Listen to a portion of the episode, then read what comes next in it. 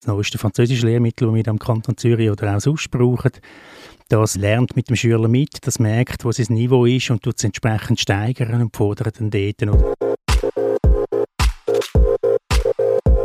Französischbücher, die ihr Niveau am Schüler oder der Schülerin anpassen oder Algorithmen, die entscheiden, in welche Klasse ein Kind kommt. In der Stadt Zürich ist KI schon heute im Einsatz. Zum Teil im ganz normalen Unterricht, zum Teil erst im Pilotprojekt und über all diese Anwendungen rede ich in dieser Episode mit dem Michael Anders. Er ist Direktor vom Schulamt von Stadt Zürich, ich bin der Nicole Berger und das ist der Polit-Talk Digitales Zürich. In meinem Hosensack habe ich ein Smartphone. Wir haben einen smarten Bildschirm an der Wand. Wir haben smarte Lautsprecher im Studio. Wie smart sind denn unsere Schulen heutzutage schon? Ja, da läuft auch schon einiges. Wenn wir jetzt bei uns in der Stadt Zürich schauen, da haben wir ja das Projekt Kids New Generation oder Bring Your Own Device, wo wir da Maker Place haben, wo wir da auch schon mit der ganzen Realität natürlich arbeiten.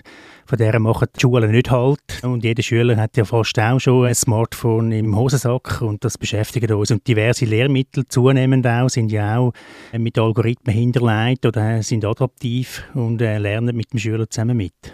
Wo ist da KI schon überall drin? Also in einem Lehrmittel, wie funktioniert das?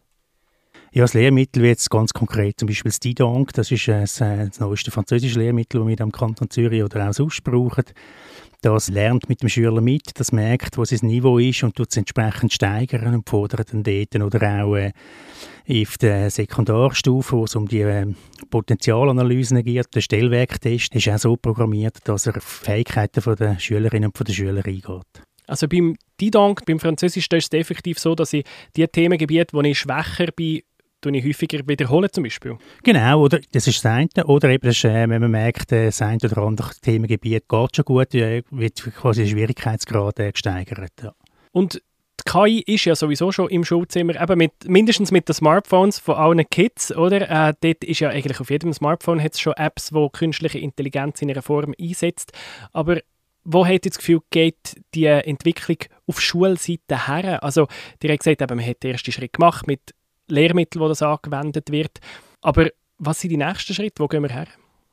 Also ich glaube, es ist wichtig, dass wir das in den Schulen weiterhin auch verfolgen, weil KI tut uns am Alltag auch äh, beschäftigen und wir müssen Schülerinnen und Schüler oder die Volksschule muss Schülerinnen und Schüler befähigen, das einerseits zu verstehen und andererseits auch damit umzugehen. Und auch bei der Unterstufe gibt es ja auch schon die ganze Programmierung von Robotern auf einfachsten Stufen, ist auch so ein Thema. Es ist etwas wie mit anderen Technologien auch. Es kommt dazu, es äh, tut eigentlich nichts äh, vollständig ersetzen oder weglassen, sondern es gibt neue Möglichkeiten, neue Potenzial.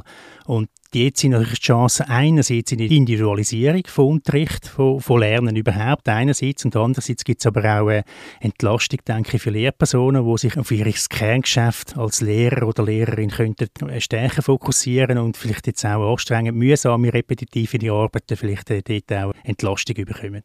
Da haben wir ja in einer der anderen Episoden ein Interview gemacht mit Steve Hinske, der so ein Tool entwickelt, wo eben Lehrpersonen ihr Schulbuch können fotografieren und dann gibt es automatisch Übungen, die jedes Mal anders sind. Und ist das so? Ist das etwas, wo eine Lehrperson nicht besonders scharf drauf ist, wo sie eigentlich froh ist, wenn man das abnimmt?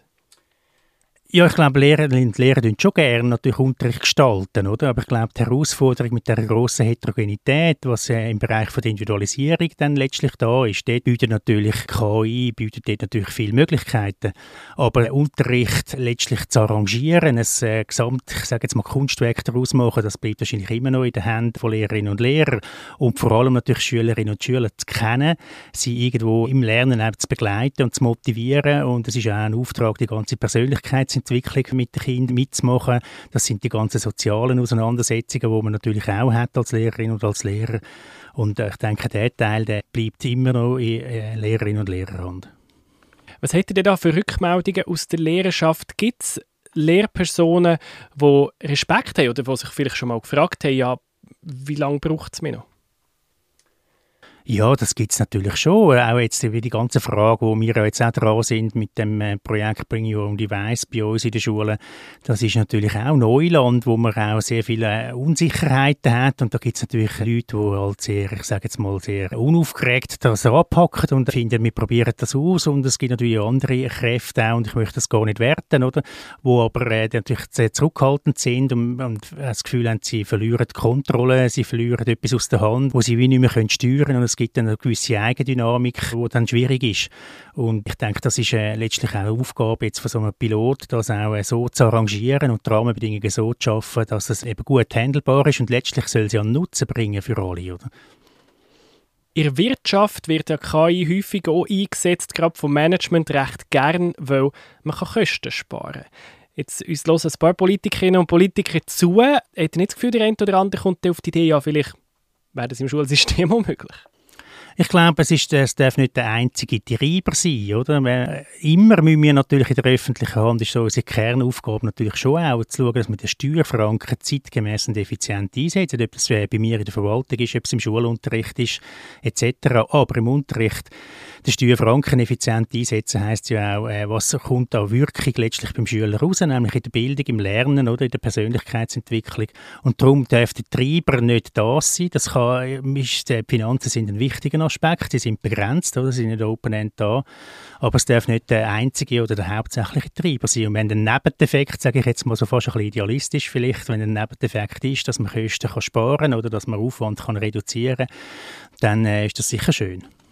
Wie könntet ihr als Schuldirektor dafür sorgen, dass eben die Kapazitäten, die frei werden, wenn etwas Repetitives wegfällt, dass diese Kapazitäten wirklich nachher dorthin fließen, wo eben zum Beispiel eine Lehrer-Schüler-Beziehung aufgewertet werden kann? Ähm, wie, ja, wie, das, wie ist jetzt, das? das ist jetzt natürlich ganz eine gute und auch eine sehr delikate Frage, weil einerseits reden wir ja alle davon, dass die ganze Digitalisierung letztlich uns die Arbeit abnehmen. Wir wissen aber alle, dass wenn es am Ende soll einfach sein, es zuerst mal richtig schwer ist, dass das Schlussresultat einfach ist und gleichzeitig ist eben auch so, dass natürlich eine Komplexitätszunahme da ist. Also wir werden immer mehr dokumentieren, man muss mehr wissen. Das versucht man aufzufangen natürlich mit der Digitalisierung und gleichzeitig gleichzeitig spürt man so die Entlastung doch nicht, weil es kommen neue und andere Herausforderungen dazu. Also es, es wäre jetzt wahrscheinlich alle zwei Wochen ein neues Tool, das man wieder muss lernen muss, so Sachen. Ja, und das ist natürlich, das ist das eine und das andere ist natürlich auch, dass sie nicht immer gerade auf Anhieb natürlich funktionieren. Mhm. In der digitalen Welt schaffen wir ja mit dem Prototyping, mit den schnellen Lösungen.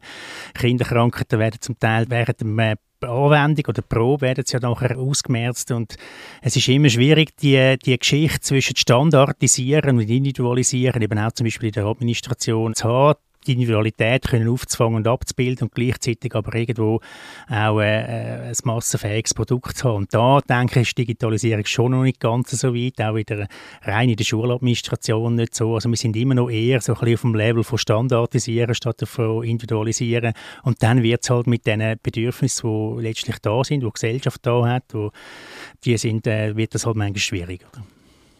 Wie kann die KI bei diesem Individualisieren helfen? Also jetzt auf Ebene der Schülerinnen und Schüler. Wie bringen wir es her, dass da eben die Chancen gerecht verteilt sind? Also wenn man jetzt zum, zum Unterricht und zum Lernen geht, dort ist es fast ein bisschen einfacher, als wenn man es jetzt auf Administration äh, bezieht. Schülerinnen und Schüler können natürlich eben, wenn man adaptive Lernsysteme hat, wo merken, wo, wo steht Schüler, kann er natürlich ganz gezielt und individuell fördern und challengen. Und das kann natürlich kaum, wenn man eine Klasse hat, eine Regelklasse hat von 20, 24 Schülern, wo dann auch noch heterogen ist, das kann man eigentlich so individualisiert gar nicht leisten als Lehrperson. Und von dem her sind so Systeme natürlich gut, wo gleichzeitig gleichzeitig dann natürlich auch individuell bewertet. Auch das ist manchmal vielleicht für einen Schüler auch besser, wenn man so eine summative, neutrale Beurteilung vom System bekommt als von jemand anderem oder von einer Autorität, kann man das vielleicht auch besser akzeptieren dann. Also da sehe ich viel Potenzial, auch äh, bei AR, oder? also Augmented Reality, ja, genau, wenn etwas über die echte Welt drüber eingeblendet wird. Ja, genau. Oder wir haben ja, also meine, die Realität zu ersetzen, das ist immer schwierig, aber wir haben ja auch viele Elemente im Unterricht, wo wir halt äh, eindimensional, zweidimensional dreidimensional arbeiten. Und wenn wir dort äh, nicht immer gehen können, raus in die Natur, in die Realität gehen, aber dort können wir eine Dimension dazu nehmen, dann ist es natürlich auch fürs Lernen und fürs Verarbeiten gut. Darum sage ich so ein bisschen im Grundsatz kann man sagen, es erweitert und es kommt etwas dazu. Es wird nicht unbedingt etwas wirklich ersetzt oder weggelassen. Es ist eine neue Technologie, mit der man äh, muss, soll können arbeiten und man sie bis zu einem gewissen Grad auch soll können verstehen. Gibt es coole Use Cases, die ihr schon angewendet gesehen habt von AR im Klassenzimmer oder, oder eben ja, im, im schulischen Kontext? Ja gut, ich bin natürlich langsam ein bisschen weiter weg von der Schulstube mittlerweile an dieser Position, aber wir haben das natürlich auch, das sind auch Versuche, die man machen kann mit Säurebasengeschichten, wie verändert sich die Oberfläche, man kann das messen und abbilden und er kann das Modell nachher generieren und eben bei den kleineren, jüngeren Schülern ist es auch interessant, wie die können eben dann, äh, es ist mehr das Programmieren, oder? Es ist jetzt vielleicht weniger gerade äh, die, die volle KI-Leistung, aber das Programmieren letztlich auch von äh, kleinen Robotern, äh, was machen die wenn, oder? Und wie kann man die äh, dressieren, sage ich jetzt mal. Wir haben jetzt viel über den Unterricht geredet, der passiert, äh, wenn die Schule losgegangen ist, aber ein Einsatzgebiet von KI könnte schon vorher ansetzen, nämlich bei der Einteilung der Klassen. Ja, Sie besprechen jetzt da wahrscheinlich die äh, algorithmische Schülerzuteilung zu, da gibt es ein Projekt dazu wo auch schon in den Medien publiziert worden ist. Und zwar äh, gehen die davon aus, dass man die Klassenzusammensetzung durch eine sorgfältige oder differenziertere Heterogenität mehr Bildungschancen würde erhöhen. Das ist mindestens die These davon, indem man verschiedenste Parameter, sozioökonomische und andere mit einbezieht. Und da gibt es äh, eben ein Projekt und einen Versuch. Und bei uns in der Stadt Zürich haben wir zwei äh, Schulkreise, wo wir da jetzt über den Datenschutz und alles äh, Möglichkeiten bekommen haben, da quasi wie blind dazu, zu der manuellen Schülerzuteilung, mal zu schauen, was würde denn so eine KI-Zuteilung, wenn sie die verschiedenen Parameter äh, erfasst, was würde denn die für eine andere Zuteilung machen? Spannend wäre natürlich, wenn man dann da ein Langzeitstudium hätte, wo man könnte sagen, ist denn das jetzt so, dass Bildungserfolg höher sind, wenn so ein Algorithmus Algorithmus die Schülerzuteilung macht, gegenüber, wenn man sie manuell macht. Und natürlich kommen dort dann auch noch die ganzen rechtlichen Aspekte dazu, die Eltern akzeptieren, dass eine Schülerzuteilung dann plötzlich so ist, wie sie ist, wenn das eine Maschine macht oder eben ein Algorithmus macht. Aber auch da äh, betreibt man natürlich Neuland und äh, das äh, muss man entdecken und herausfinden, ob das jetzt wirklich äh, so funktioniert, wie man sich das vorstellt. Was ist das Problem mit der manuellen Einteilung im Moment? Ja, das Problem, das ist, wir wissen, dass man im PISA-Vergleich tendenziell die, Schweizer Schulen den sozioökonomischen Status eher zementieren, als dass man daraus ausbrechen kann. Das machen offenbar andere europäische Bildungssysteme tendenziell eher besser. Und das ist eine mögliche Antwort darauf, dass man die Schülerzusammensetzung, Klassen, Klassenbildung versucht, so zu beeinflussen, dass sie anregender ist oder dass sie eben bessere Bildungschancen ermöglicht. Da ist, das ist ein sehr kontrovers diskutiertes Thema weil wir eigentlich finden, so wie das Schweizer Bildungssystem aufgestellt ist, bieten wir sehr viel im Umgang mit Vielfalt, im Umgang letztlich auch mit Heterogenität und mit den Möglichkeiten, die das Schweizer Schulsystem bietet. Aber es ist ja auch sehr durchlässig. Also eigentlich müsste man meinen, wir stehen nachher den Weg offen, wenn ich die Motivation mitbringen und, und Skills ein Stück weit halt auch. Aber ihr habt das Gefühl, vielleicht könnte da eine KI noch etwas verbessern? Ja, ich bin kritisch eingestellt da, aber äh, letztlich gibt es die, ich sage jetzt mal Behauptungen oder es gibt auch die Thesen und ich meine, die muss man letztlich in der Praxis auch überprüfen. Man hat das beforscht letztlich auch und kommt zu dem Schluss, dass da noch nicht alles Potenzial, mindestens in dem System strukturellen, noch nicht alles Potenzial ausgeschöpft ist und das werden wir sehen, das wird sich zeigen. Aber ein grosses Problem von KI ist doch die Nachvollziehbarkeit von Entscheid, wo häufig KI als Blackbox wahrgenommen wird und wenn nachher ähm, Eltern zu euch kommen und sagen, ja, warum ist jetzt mein Kind in dieser Klasse oder warum ist jetzt mein Kind, äh, wieso hat KI jetzt entschieden, dass mein Kind das Jahr wiederholt? Was sagt ihr da? Ja, das ist ja eben die große Frage. Das sind ja die Fragen von, äh, verhebt das letztlich dann auch rechtlich, oder? Das ist die Thematik. Ob man und das ist, ist auch eine gesellschaftliche Entwicklung überall. Ich meine, die Diskussion hat man ja überall, oder? Die hat man auch bei äh, selbstfahrenden Autos, wo, wo KI entscheidet, fahre ich jetzt irgendwie in eine alte Frau, wenn ich muss ausweichen, oder fahre ich links in ein Kind rein. Die ethische Frage, die muss man da natürlich beantworten können und man muss sie bewerten können. Das ist letztlich eine Frage von, welchem Wert gibt man diesem System. Jetzt ist es natürlich so, jetzt machen wir das händisch, also manuell. Da gibt es ein paar Parameter, das sind ausgeglichene Klassen, oder? Das ist auch Mädchen-Bub-Klasse, eine sonstige Heterogenität, wo man da manuell natürlich macht und das muss man letztlich begründen und da muss man auch können aufzeigen, dass man da nicht irgendwie eine Willkür macht und wenn es nicht aufgeht mit der Zuteilung von Klassen, dass man da eben immer auch ganze Gruppen nimmt oder das ganze Quartier, ein ganze Häuserziele nimmt, dass man da nicht die einzelnen Kinder in dem Sinne rauspickt. Mhm. Das andere, wo sicher die Regulierung eine grosse Herausforderung ist, ist das ganze Thema Datenschutz. KI ist wahnsinnig datenintensiv. Sie sucht die Daten auf und muss sie auch irgendwo speichern, tut sie dann verarbeiten. Da braucht es einen Haufen Regulierungen und das ist schon ein rechter Balanceakt, oder? Ja, also das ist natürlich das, ist natürlich das entscheidende Thema, finde ich generell. Oder? Der Mensch wird noch gläserner, oder? wenn das ganze Lernen äh, auch noch über äh, KI läuft und die ganzen Daten erfasst werden. Und dort ist noch, denke ich, muss noch viel geklärt werden, wem gehören die Daten. Und eigentlich gibt es ja dort nur eine Lösung, dass Daten eigentlich am Mensch selber gehören. Die Frage stellt sich ja nicht nur in der Schule, aber natürlich in der Schule dezidiert, weil jetzt haben wir es noch mit unmündigen Menschen zu tun, die nachher ihre ganze Lernbiografie, ihre ganze ganzen Lerneigenschaften letztlich über äh, das Zeitalter von 20 Jahren, so quasi halb fast, oder, natürlich abgebildet ist. Und wenn dort die Daten nicht gesichert sind, dann gibt es wirklich ein Problem. Oder? Dann äh, wissen Konzerne, die die Daten haben, durch ihre äh, Angebote, die sie machen, die können natürlich über die Menschen verfügen. Oder? Die kennen äh, jede Eigenheit und jede äh, Frage von Intelligenz und Lernverhalten und äh, Lernfortschritt und so weiter. Das ist ein ganz grosses und ganz, ganz heikles Thema, wo ich nach meinem Wissensstand wirklich noch viel zu wenig geklärt ist für den Fortschritt, den es eigentlich schon hat. Ja, und wo für die Politik eine riesen Herausforderung ist zwischen Restriktion und Offenheit, wo ja Offenheit logischerweise würde es einfacher machen, um neue Möglichkeiten zu entwickeln und zusammenzuarbeiten, aber gleichzeitig hat man auch ein vielfaches Risiko von Datenmissbrauch. Also eben, wie gesagt, ein Balanceakt. Ja, ja, das ist es natürlich schon. Natürlich braucht man Daten, oder, um auch können weiterentwickeln. Aber die Frage ist ja, wie sind die Daten hinterlegt und abgeleitet, mhm. wie anonymisiert sind die? Und die personifizierten Daten, die dürften eigentlich wirklich nur im Eigentum von der eigenen oder von der betroffenen Person sein. Und wenn es gelingt, die sauber können zu anonymisieren, zu verschlüsseln, dann kann man sie natürlich für die Weiterentwicklung brauchen und man braucht sie auch, oder? Ob die KI kommt oder nicht, ist sowieso keine Frage. Die Frage ist der Umgang wie. Jetzt haben wir viel geredet darüber, wie das die Schule KI einsetzt. Was ist im Moment der Stand vom Unterricht? Lernen die Kinder selber den Umgang mit KI und was man damit kann, möglichkeitsorientiert, aber eben auch auf was muss ich aufpassen, wo sind die Hinderungsgründe. Viele Schülerinnen und Schüler sind wahrscheinlich in dem flinker als die Lehrpersonen zum Teil schon oder vielleicht auch weniger Berührungsängste? Ja, also ich denke auch, dass Kinder schon viel mitbringen, weil sie natürlich schon früh mit verschiedensten digitalen Medien konfrontiert sind und die auch selber brauchen, selber anwenden.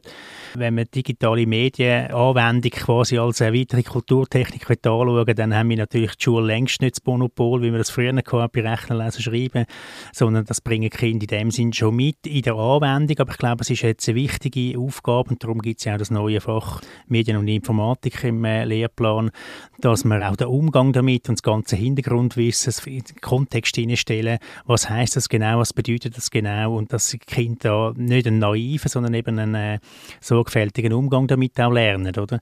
Auch real, virtuell können einschätzen, wie ist die Qualität von Daten und so weiter. Und das ist ein Gegenstand auch von dem neuen Fach Medien und Informatik und das ist auch gehört zu der, zu der Vermittlung letztlich von erweiterten Kulturtechniken. Die KI die beschäftigt uns auf jeden Fall noch lange. Danke vielmals, Michael Anders, seid ihr dabei gewesen und habt euch die Zeit genommen. Merci vielmals. Der Michael Anders ist das gewesen, Direktor vom Schulamt der Stadt Zürich. Er ist schon zu Gast an einem Live-Panel am 5. Oktober. Zu hören gibt es das im Anschluss ja wieder, da in dem Podcast-Feed vom Polit-Talk Digitales Zürich. Hinter dem Polit-Talk Digitals Zürich steht das Kooperationsnetzwerk E-Zürich unter der Schirmherrschaft von Stadt und Kanton Zürich.